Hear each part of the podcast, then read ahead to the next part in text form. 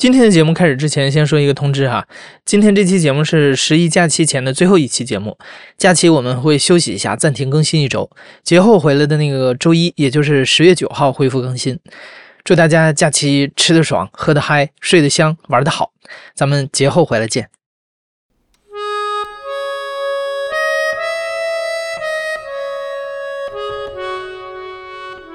你好，欢迎收听故事 FM，我是艾哲，一个收集故事的人。在这里，我们用你的声音讲述你的故事。得知亲人重病的时候，我们第一时间本能的想到的就是尽快把亲人送到医院治疗。即便是被告知亲人所患的是绝症，且时日无多了，一般人也难以做出放弃治疗的决定。所以，自己深爱的人在最后的日子里，往往不仅要忍受病痛，还要承受各种治疗带来的无尽折磨。那有没有一种方式可以让生命终末期的患者舒适安详、不带遗憾的离世呢？这些年里，死亡质量、临终告别、尊重，逐渐成为越来越多的人关注的话题。中国的安宁疗护事业在不断的成长和壮大中。目前，全国可以提供安宁疗护服务的机构已经有六十一个了。海淀医院安宁疗护中心就是全国首批示范基地。海淀医院安宁疗护中心也被业内人简称为“海医安宁”。今天的讲述者徐叔就是北京海医安宁的一名志愿者。安宁的理念让徐叔内心的哀伤得到了治愈和救赎，因而从母亲癌症离世的痛苦中走出，并为父亲善终。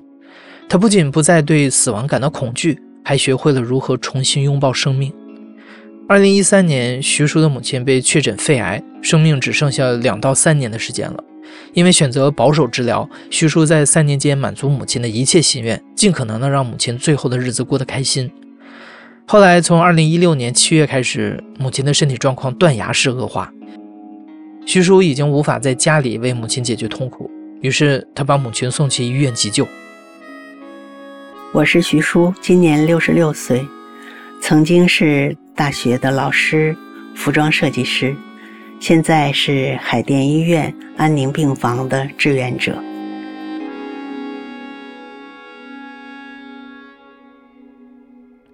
那我我母亲肺癌晚期的时候，那个时候我是一个特别迷茫的状态。当时她那个骨转移疼痛开始之后，她的吞咽也出现障碍了，吃饭也不行了。这个时候我就觉着这些问题我解决不了了。虽然贴了头皮贴，但是她还是有些疼。然后他脚趾开始坏死，即使有头皮贴，他那个疼也忍不住。那这个时候，我跟我妈商量，就决定去医院。去医院直接就收进了 ICU。由于当时的那个认知，就是觉着我的孝顺就是妈妈不难受的时候，我把她照顾好，让她吃好喝好；然后她难受的时候，我一定要送她去医院。因为有些问题我解决不了，但是医生能解决。当时就是这样的一个认知。我们去医院的那天，我跟我妈商量，说咱们说走就走，尽快去，尽快让医院给你解决疼痛的问题。结果那天是周日，去了之后呢，当天的毒麻药是拿不出来的，然后就说止痛明天早晨八点以后才能开始，就跟家属打招呼了。然后我就说那也没关系，他现在贴着头皮贴，这个疼痛还能忍。结果在我离开之后呢，值班的那个护士，她不知道头皮贴是干嘛的，估计那是个新护士。她把头皮贴掀下来了，看了看，一看没啥，就给放那儿了。你知道，就是粘在皮肤上的东西掀下来再放，就回不去了。他那个药效也没有了，他贴十度也没有了。然后我妈就在那没有头皮贴、没有镇痛的情况下，忍痛忍了一夜。我当时还不在。然后第二天早上我再去的时候，我妈已经。说不出话了，呜呜呜，就这样的了，口眼歪斜。我说怎么了？手脚都绑着。我说为什么？突然间患者太疼了，然后疼的直挣扎。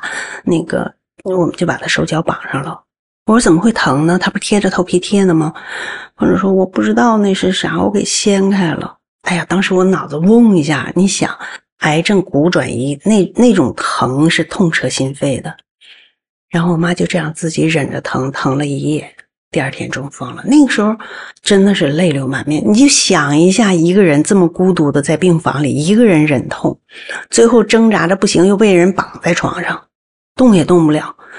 那多恐怖的一件事儿！那平时在家是我二十四小时陪着他，我他就在我身边躺着，他一动我就一摸他有事儿，我马上就起来去照顾他。而现在就变成这个样子，然后病房里边空调正对着床吹，然后我妈身上就盖那个单子，他们可能弄这个弄那个的时候把单子又撤了。你想这单子就到胸口这个位置，肩脖子都是露着的，就在风下边吹着。哎，我就觉得他很冷。我就正好从家护他来的时候带个小毯子，我就给他都掖上盖上。我和我妈相对无言，就是他已经不能表达了。然后我妈说不清，我说妈你还疼吗？他就只会摇头，不不疼啊，就这样的。我那个时候的感觉就是完了，有可能我们没法告别了。就是我妈有些事儿还没交代呢，没说呢。虽然我们俩都是大学毕业生啊，都是那算是嗯上过学的人，但是还是都挺避讳死亡的，就觉着你早去讨论这个事儿，死亡就会早一点到来似的。所以我妈也下意识的回避，我也回避，因为我妈头脑一直特别清醒，一直就想着等到最后的时候，我妈会给我们开个会呀，跟我们告个别呀，就是有点那样。结果说不了话了，我就问我妈，我说。嗯，你有什么想说的吗？然后他说不出来就流眼泪，然后我就凭我的感觉，比如说家里我父亲或者怎以后怎么样，我会好好照顾他，你放心啊什么。但是这只是我想的，我妈特别着急想说，她就用手划了，我把笔给她，她写不出来。就是那一刻是一种特别绝望、特别悲伤的一个状态。后来我妈在医院住了不到一个星期吧。就一个人在病房里走了，走了之后，我们那天晚上去给他穿衣服，看到他这个地方有一个很大的洞，那个洞口跟五五分钱硬币那么大，你想想他也是很疼的。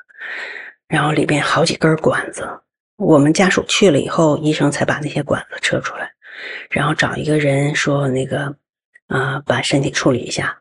我们想穿衣服穿不了，为什么？就从这个洞里不停的往外冒水，就是白水，连血液都没有。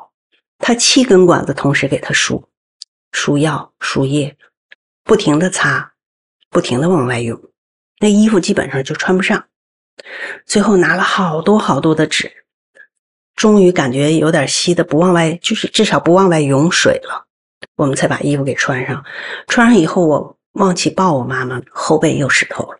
当时那种感觉就是，就是他身体里都是冰冷的液体，然后我们走的是垃圾垃圾通道，然后一路上都是垃圾桶，就从垃圾站绕到那个太平间啊，那个时候就感受特别不好，就人一死了，你就是一个垃圾嘛，就是这种感受。所以整个的这个过程对我的刺激特别大。就我妈妈在住院期间。我不能去看她，不能照料她，然后让她痛成那个痛风的状态，然后不能说话，不能交流，我就有深深的自责。我如果不是周日把妈妈送来，我如果跟妈妈商量，哪怕疼头皮贴我们多贴一点，但是我们不去医院，我就抱着他，让他死在我怀里，也不会让他这么痛苦，他至少不会痛到中风。所以，所有的那一切，我都觉着是我的决策失误造成，深深的自责。母亲离世后不久，没想到徐叔自己也患上了癌症。二零一七年初，徐叔在一次体检中被发现患有乳腺癌。但是在得知自己患癌的那一刻，徐叔说，他感受到的更像是一种解脱。后来我妈妈去世以后，有一段时间。我特别恍惚嘛，在路上有的时候开车就特别危险，有的时候就想，哎呀，撞死我得了，我就我我觉着我愧对我妈，我就想上去陪她。所以当我自自己得了癌症以后，确诊的那一刻，我挺轻松的，我觉着我可以就有一个充分的理由去找我妈妈，就是好像是给我一个赎罪的机会吧。但是我依然是恐惧死亡这个过程本身的。就是虽然我可以去陪我妈，但是走向死亡的这个过程，如果像我妈那么痛苦，我还是不愿意的，就觉着太受罪了，太恐惧了。我就想，我要到最后，我宁可跳楼、跳海，我可能也不会去医院，所以后来就开始找有没有不那样死亡的地方。实际上，实际上我挺幸运的。一七年我二月手术的，然后一七年的七月，我妈妈的楼上的邻居就是海淀医院安宁病房的主任秦院。我们在一个小区嘛，业主就有一个群，然后他发个圈儿，说海淀医院成立安宁病房。他介绍安宁病房是，呃，不再抢救，而是给患者缓解不适的症状，让患者最后的生命呢比较有品质，比较有尊严。然后我想，那我生命到最后可以考虑去那儿。后来有一次他招聘志愿者，然后我就小窗问他，我说我能做你的志愿者吗？因为这个是可以接近这件事儿的一个机会。然后他说你会啥？我说啥也不会，但是。我会摄影，我可以在病房拍你们服务的这个过程，呃，给你们留一些资料和素材。然后一九年的七月六号，那是我第一次进病房，背着相机。在这之前，我陪我妈妈住，嗯，住院啊治疗的时候，那会儿她骨转移，然后去做放疗，住在医院里边，那个都是癌症患者接受治疗的患者，然后好多人就是那种特别痛苦的那种哀嚎啊。当时我去病房的时候，我就想象着会不会也是这样的，所以内心里还是有恐惧的。但是我又想了解安宁是怎么回事，就真的是硬着头皮去的。结果一进病房，真的感受不一样。窗台上放着小花盆儿，然后那个呃，有些患者能坐着的坐着聊天儿然后跟志愿者一进来就打招呼什么的，啊。感觉挺好的，就阳光明媚的那个感觉。然后志愿者陪他们聊聊天给他们洗洗头，嗯，然后躺着起不来的那志愿者就俯身下去跟他说话。当时我理解不了，就是是演出来的吗？那表情，嗯，那笑容灿烂的，那眼神温和的，就像呵护，就像看自己家孩子一样的，或者说看自己的亲人一样的。我觉着那会儿学雷锋做好事儿的那种感觉，应该是那种，然后是表现出来的。但是你第二次去，第三次去，因为不同的日期去的志愿者是不同的，就他们每个人都是这样，统一训练的吗？但是我自己是拿不出那个表情，而我也不屑于这么表演。我内心是什么样就是什么样，我就是来服务的。但是我我用相机夸夸拍着他们服务的那个瞬间，但是我内心里边还是觉着，哎呀，这也不容易啊，这想演出来也不容易啊。然后我就是觉着，哎，他们出门肯定就变样了。结果他们出了门也照样是，哎，特别灿烂的。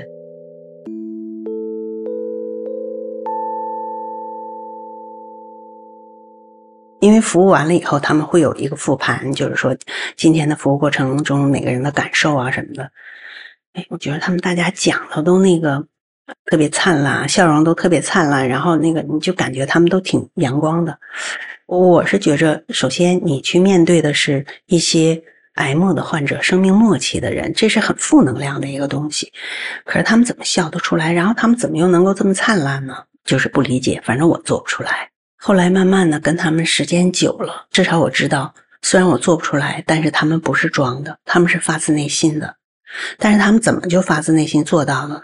看到这些患者的时候，我觉着他们比我妈幸福。他们至少别管志愿者是装出来的还是真的，他们得到的是一个温暖的呵护和沟通、照顾，而且他们身体的不适得到控制。他没有像我妈疼成那个样子，我会想很多。哎呀，我妈要是能赶上这个时候。我都没有给我妈洗过头，我都不知道躺在床上该怎么洗头，就是有反而有更多更多的遗憾出来。所以我虽然人在那儿服务，但是内心还是是两个层面，而且这两个层面是两个极端的。然后那段时间，我我不知道我能坚持多久，就是这种反差，反而刺激的我更觉着我对不起我妈，安慰自己，我说：“哎呀，我要是能为这些人服务。”然后让这些人尽可能舒适一些，会不会是对我妈的一种弥补呢？但是我妈又没享受到，我妈明明是痛苦的死的呀，就是自己的这种内心的纠结，有的时候就觉得自己是浑浑噩噩的，就是去海燕宁服务，到了那儿人就是推开门不知道干嘛，出去了也不知道干嘛，忘了那个状态就极其的不好。后来有一段时间是海鸭宁平台开始那个举办针对我们志愿者的那个生死教育课堂。海鸭宁的算首席的那个心理师王阳老师给我们上课，老师让我们分享，每一个人分享一个关于死亡的故事，离你最近的那个死亡的故事。我不想讲我妈的故事，因为在这之前我已经自闭了很长时间。我觉着我对不起我妈，因为一时提起来那个时候的心情也不好，就是就会觉着哪哪都堵的，不想说。然后还没等说的时候，就可能就会泪流满面。所以在那一次，老师让我们每个人讲一个死亡故事的时候，我告诉自己，绝对不能提这件事儿。那大家都在讲自己的故事，有的人讲他宠物，有的人讲他那外婆，有的人讲小的时候遇到的事儿，是两两一组的讲。当时分组呢，我跟谁也不熟嘛，然后就看见第一次进病房见过的那个车老师。温暖的目光，笑盈盈的看着患者的那个车老师，我觉得人家是装出来的那个，他就坐那儿默默的。我说：“老师，我能跟你一组吗？”“可以啊。”我说：“我没心情讲。”我说：“我妈妈刚去世什么的，但是我不想在课堂上分就分享这件事儿。我想想，你先讲吧。我想一个别的故事，我编一个故事，或者是嗯，就是。”交作业就完了，然后他就讲了他的故事。我在那想，我该编啥，我根本就不记得他讲了啥。那个时候就人是浑浑噩噩的嘛。后来他讲完了以后，轮到我了，他动员我，他说：“我觉得你应该把你的故事讲出来，因为这是有心理老师，如果你讲出来，或许可以得到他的帮助。而且有些东西呢，憋在心里不好，你讲出来也是一种释放。”然后我就给他讲了。一边讲一边哭。后来大家都讲完了，王阳老师呢，让每一个小组就说一说自己的感受。到车老师讲我的这个时候呢，王阳老师听的特别认真，可能估计是在现场里边，我这个悲伤是程度最最深，然后又离着最近的一件事儿。然后王阳老师就用我这个案例在课堂上就开始讲，就说。首先，我想告诉你，不要用你今天的进步去谴责昨天的自己，因为在你母亲去世的那个当下，按照你的当时的认知，你认为送母亲去医院是最好的，那你已经尽心尽力做了，你就应该欣赏这样的自己。尽管结局不是很好，但是你尽心尽力了。确实，我当时的。感觉是早知道有安宁病房啊！我要早知道这样，我我就不会让我妈怎么怎么样。可能更多的是自责。然后第二个，自责和这种罪恶感，相当于是自杀，就自我否定嘛。希望你能够换个角度看这个世界，看这个你身边所有发生的事情，比如说用爱的角度，那就是即使在那个时刻，你依然以满满的爱心。去照顾你的母亲，全身心的去呵护她了，这样就可以了。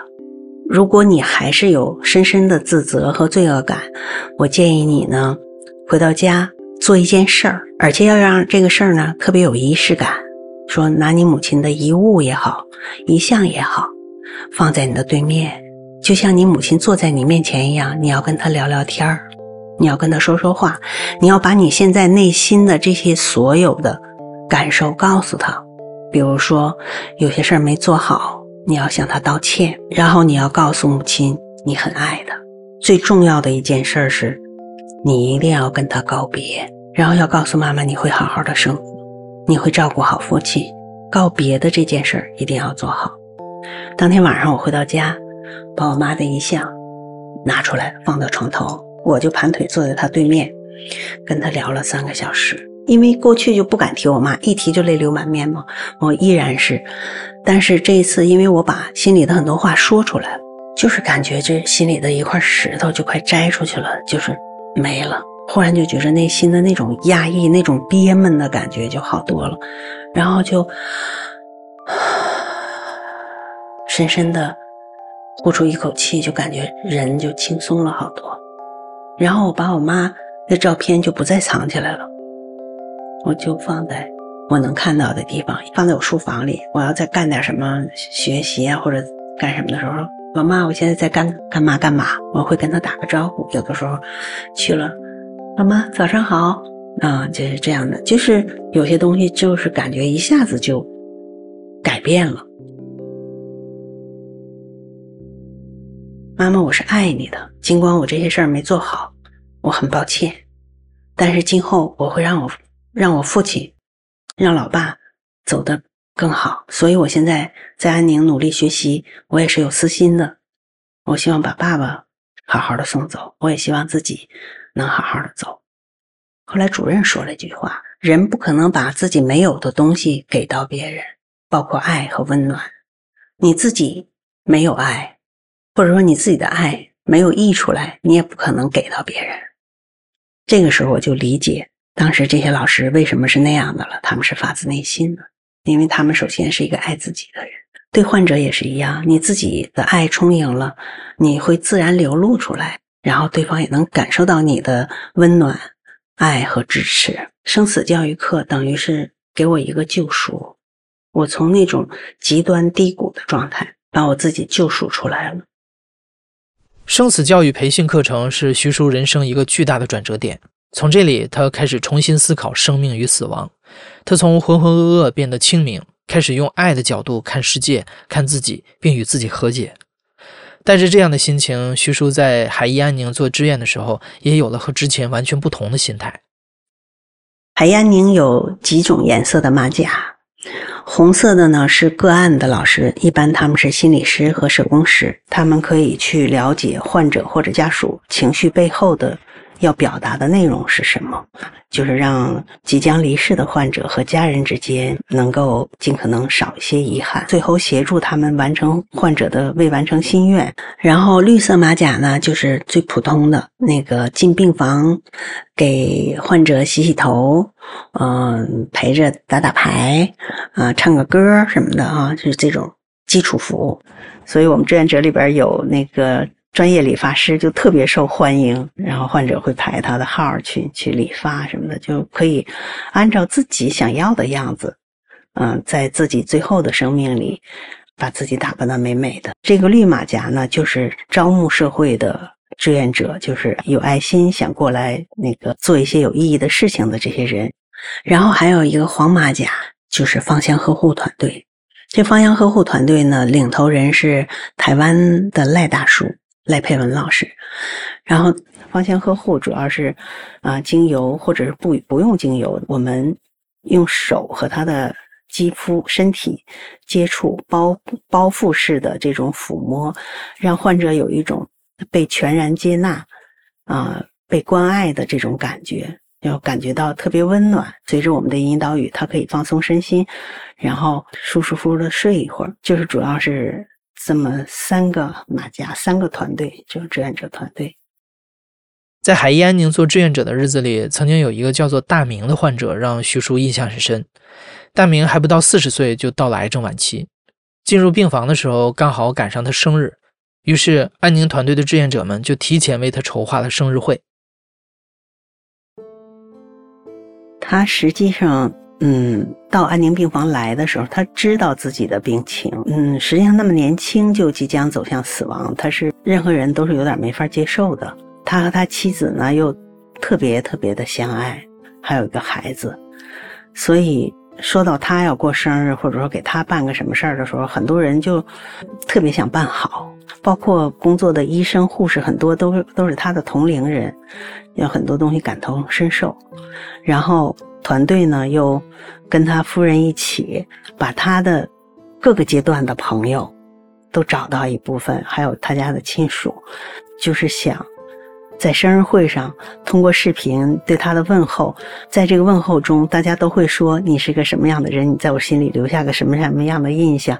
然后他夫人呢，也给他录了一段话，主要就是说他们俩是网恋，然后。他夫人就说：“我从一个自闭、几乎自闭的一个女孩，然后让你把我骄纵成了一个，就是你的朋友都是我的朋友，然后变成一个特别开朗的人。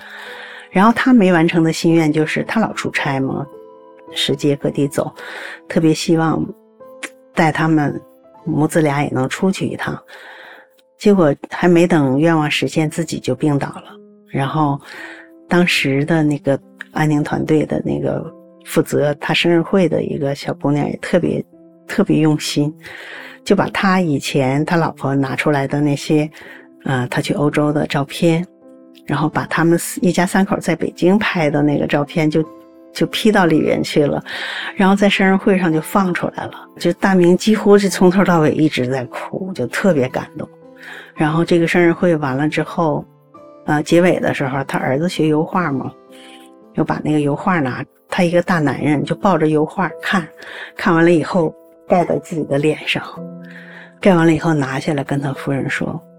让这幅画跟我一起走，说这是我儿子送给我的，就是他儿子也在现场，实际上也一直流泪，但是他儿子就是十岁左右嘛，就是那种小男子汉的样子。他看着电视落泪的时候，他一定面朝电视，他不去看爸爸，不想让爸爸看见他落泪。后来他爸爸。感受到了，就伸手去够他，但是他是这样的背对着他爸的嘛，假装看电视，然后看看那个大屏幕，然后落泪。后来主任这个时候特别温暖的过去把孩子的手拉过来，和父亲的手小手放在大手里，然后所有屏幕上展示的那些东西，那个那个照片什么的，都给他做成了一个时光相册，打印出来了，然后送给大明。大明就抱着那个时光相册，抱着他儿子的画，就没撒手，一直到最后。这个生日会之后，大明就特别满意，就觉着没什么遗憾了。然后就跟那个团队说：“我我接接纳逐渐的在睡梦中走向死亡这件事儿了。”这团队这些团队小伙伴们前期工作做的都真的好，每一场生日会或者说。患者的这种生死两相安的离世，没有这个团队的努力，都是不行的。嗯，这背后都有大家的奉献，竭尽所能。成为了海医安宁志愿者之后，徐叔接受了生死教育，学习心灵呵护技巧，积累服务经验。他最大的心愿就是能用自己所学到的，将来帮助父亲安详的、平静的离世。父亲在老伴儿离世之后，身体日渐衰弱，患上了抑郁症和阿兹海默症，经常出现神情恍惚的状况。原本全职陪伴父亲的徐叔，因为确诊癌症，需要在医院进行手术和治疗，无法再照顾父亲，就把父亲送去了养老院一段时间。就我学了芳香呵护和有了安宁理念之后，我确实也是帮我父亲善终了。他几次吸入性肺炎。然后，其中有一次是到医院来救治的，因为养老院一般遇到这情况，就是喊家属赶紧送医院。送了医院，疫情期间门诊的各项检查就五个多小时，等人进去以后很疲惫了，我就特别恐惧，怕再出现我妈那个情况，她一个人孤独的走。所以这次把她救过来之后，我就想以后再也不让她去医院。然后不让去医院，你在养老院怎么处理啊？人养老院不干呢。你要再再生病、再发烧的。后来第二次吸入性肺炎复发的时候，我正好在去延庆的路上，养老院跟我说了这，说我爸又发烧了什么的，然后我就返回来了。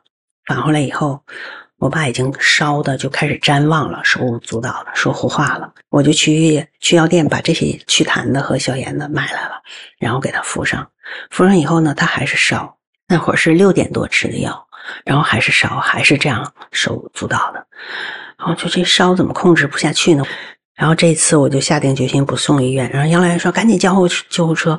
我说这次我先不叫，我先自己看看能不能处理，实在处理不了呢再说。然后赖大叔和那个方向疫情期间嘛，和方向呵护团队的人呢，只能是我们在网上联系。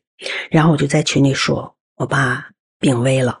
然后高烧、老年肺炎有可能过不去，请求老师和小伙伴们支持。在这之前，也是有一些那个，就是我们的小伙伴闪送，把调好的精油就给我送过来了。然后我和我哥就两个人，一边一个人，我教我哥怎么用精油给我爸做抚触。我们那个那个群。就我就把那个我的手机也打开了，然后那个就开始同频，在同一个时间段，然后进入到那个大家一起给我爸做这种白光祝福，然后我和我哥呢就放着赖大叔那二十三分钟的那个那做芳香呵护的那个语音引导，说老爸你放松，啊，我们都在你身边，你是安全的。我和我哥在给你做精油抚触，慢慢的，你身体会舒适下来，你只要放松就行。我爸就安静下来了，安静下来了，然后他也不手舞足蹈了，然后很安静的睡了。你一摸，体温也下来了。当然之前吃过口服的药，但是芳香呵护就是这种抚触，对他还是很起作用的。所以当时在场的那个医务室的人。还有养老院的这个主管都很震惊，因为上一次送我爸去医院折腾了好多天，回来了，老人疲惫不堪。然后这个我们就芳香呵护，然后吃点口服的药就下好了。他这个就不用折腾老人去医院了，这多好啊！而且他恢复的还很快，到第三天就可拽了，就说：“诶，你在这干啥呢？”我说：“我。”你不是病了吗？我来护理你。我没病啊，我不是挺好的吗？我说那啥意思啊？我回去，回去呗。特拽的那个。然后第四天，就就是他吃饭啊什么的也都挺正常的了，烧也退了，这就成功了一次。所以到我爸最后那一次走的时候，养老院的医务室和他们的团队就特别支持我，那个用我的安宁的方式送我爸走。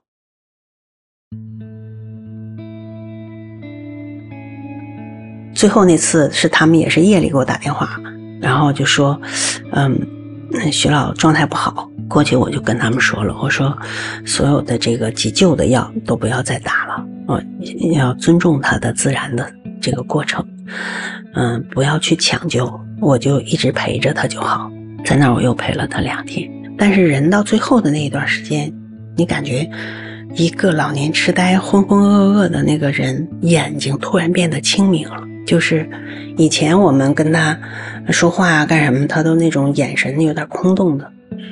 然后最后的那两天，他他说不出来话了，但是你能感觉到，只要他醒了，他跟我们是那种特别和蔼的笑，然后跟他说话，他点点头。我说不管怎样，整整个这个过程我会陪伴在你身边，你就朝着那个温暖的、阳光灿烂的地方去就好了。我说那边。有我妈，有我姑，还有无条件的爱。哦，就是人在临死的时候都会迷茫和无助，因为每个人都不知道死亡是怎么回事儿。但是你给他描绘一些美好，关键是你告诉他，你陪在他身边，你是安全的，这个就特别重要。你在陪着他。我爸就是那种，因为以前我给他做好吃的或者干什么，他对我满意的时候就嗯，就这样的啊，点点头，然后。哎呀，抻个懒腰，打个哈欠，然后这口气儿就没了。就是点点头，然后这口气儿就没了，就不再呼吸了。我说老爸，你就这样走了吗？你也太惬意了，这太舒适了。所以我父亲走的时候一点悲伤都没有。哎呀，我爸走的真好，挺有成就感的，就是觉着他能够这么舒适，这么安详。主任说，每个生命末期的患者都是我们的老师。你看他们的在人生最后的各种的表现和生命的状态，你就会思考自己的人生。而学了这些之后呢，我就觉着我自己对死亡不恐惧了，特别想知道死亡是怎么回事儿。因为没有任何一个人死过去回过头来还能给你讲这个过程的，只能是活着的人 充满了好奇。所以不再怕死亡了。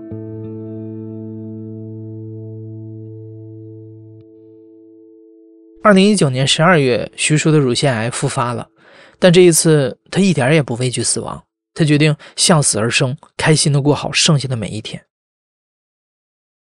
嗯，我妈妈去世的时候，给了我一个特别深刻的教训，就是她的家，我收拾了很久很久。就是我知道这个东西对他有意义，但是对我来说什么都不是的。有很多是这样的东西，嗯，所以有我妈妈的这个教训之后，我就想我家里边不要有很多东西，而且在我活着的时候，把我觉着特别有意义的东西筛减，减到只留下那么一两件，甚至不留，就是。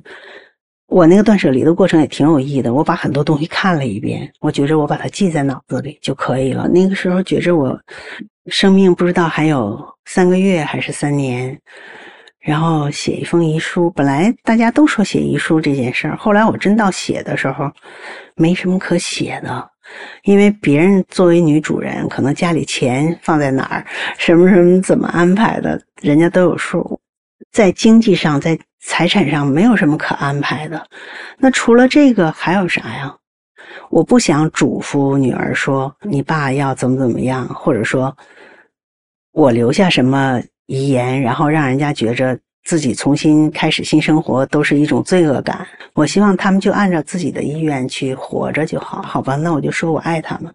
嗯，就是上苍让我遇到你们，尤其有一个好的女儿，然后。那个有些时候说的一些话、做的一些事，让他们不舒服，就请他们原谅。然后就是道别呗，就是我走了以后，你们要好好生活。没想到一边怀着良好的心态生活，一边积极配合治疗。半年后，徐叔的癌胚抗原数竟然下降到了正常值。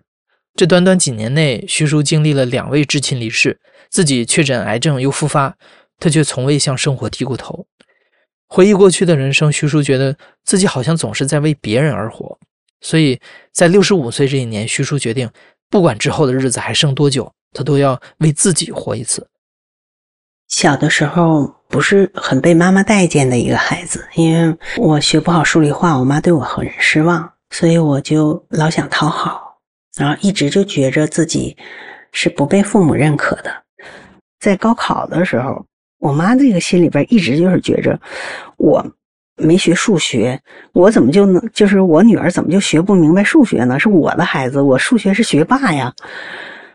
然后她给我报了个数学系，那个时候我就觉得自己快疯了，因为从小在家已经习惯了，就是不会反抗，不愿意表达了，但我妈几句话就把我顶回来了。学好数理化，走遍天下都不怕。你学我那时候喜欢画画吗？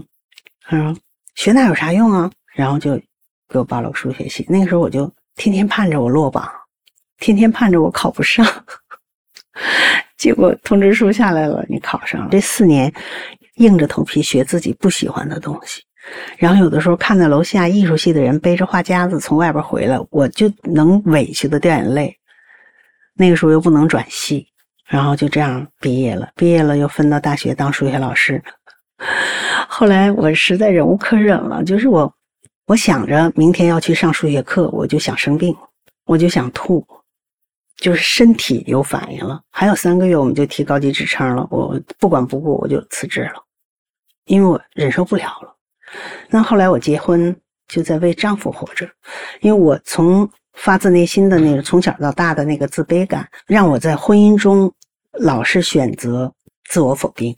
就是当我丈夫，比如说在一件事儿上，他们哪怕只是个强词夺理，不是我错了，但他认为我错了，我就开始反省自己，总是这样的，然后慢慢的就形成一种习惯了，他也习惯了，他就老是否定我。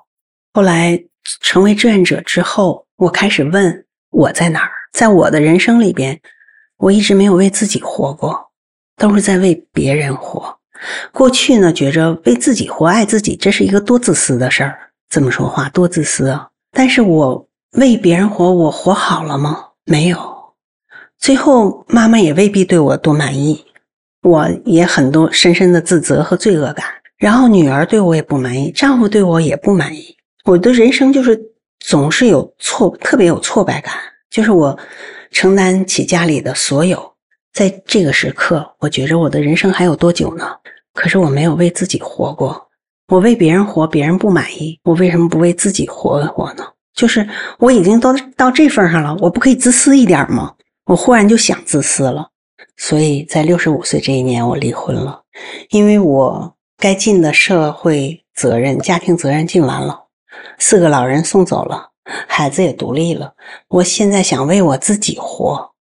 不想看别人的脸色，所以我现在就选择了这样的一个人生活，然后特别快乐。不管我的人生还有多久，哪怕还有一年，我也活成自己想要的那个样子。所以很多人现在说：“啊，徐老师，现在看你怎么年纪越大越越灿烂越青春呢？”我说：“啊，真的吗？”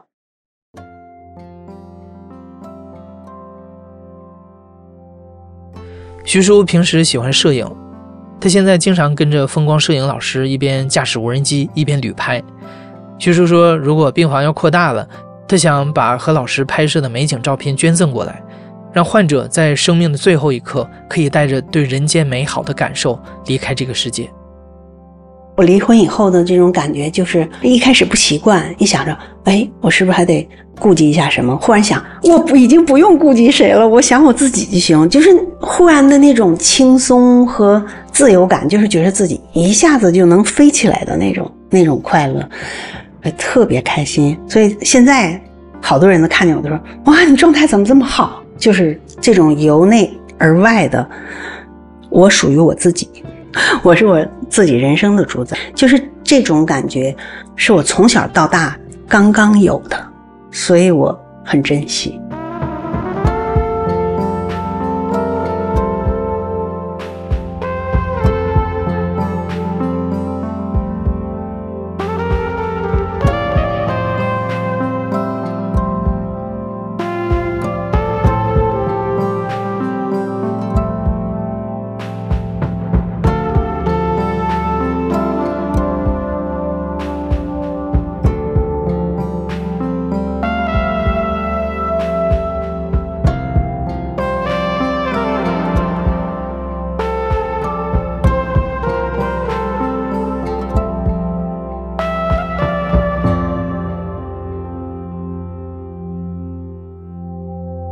现在正在收听的是《亲历者自述》的声音节目故事 FM，我是主播哲。本期节目由杜浩言制作，声音设计桑泉。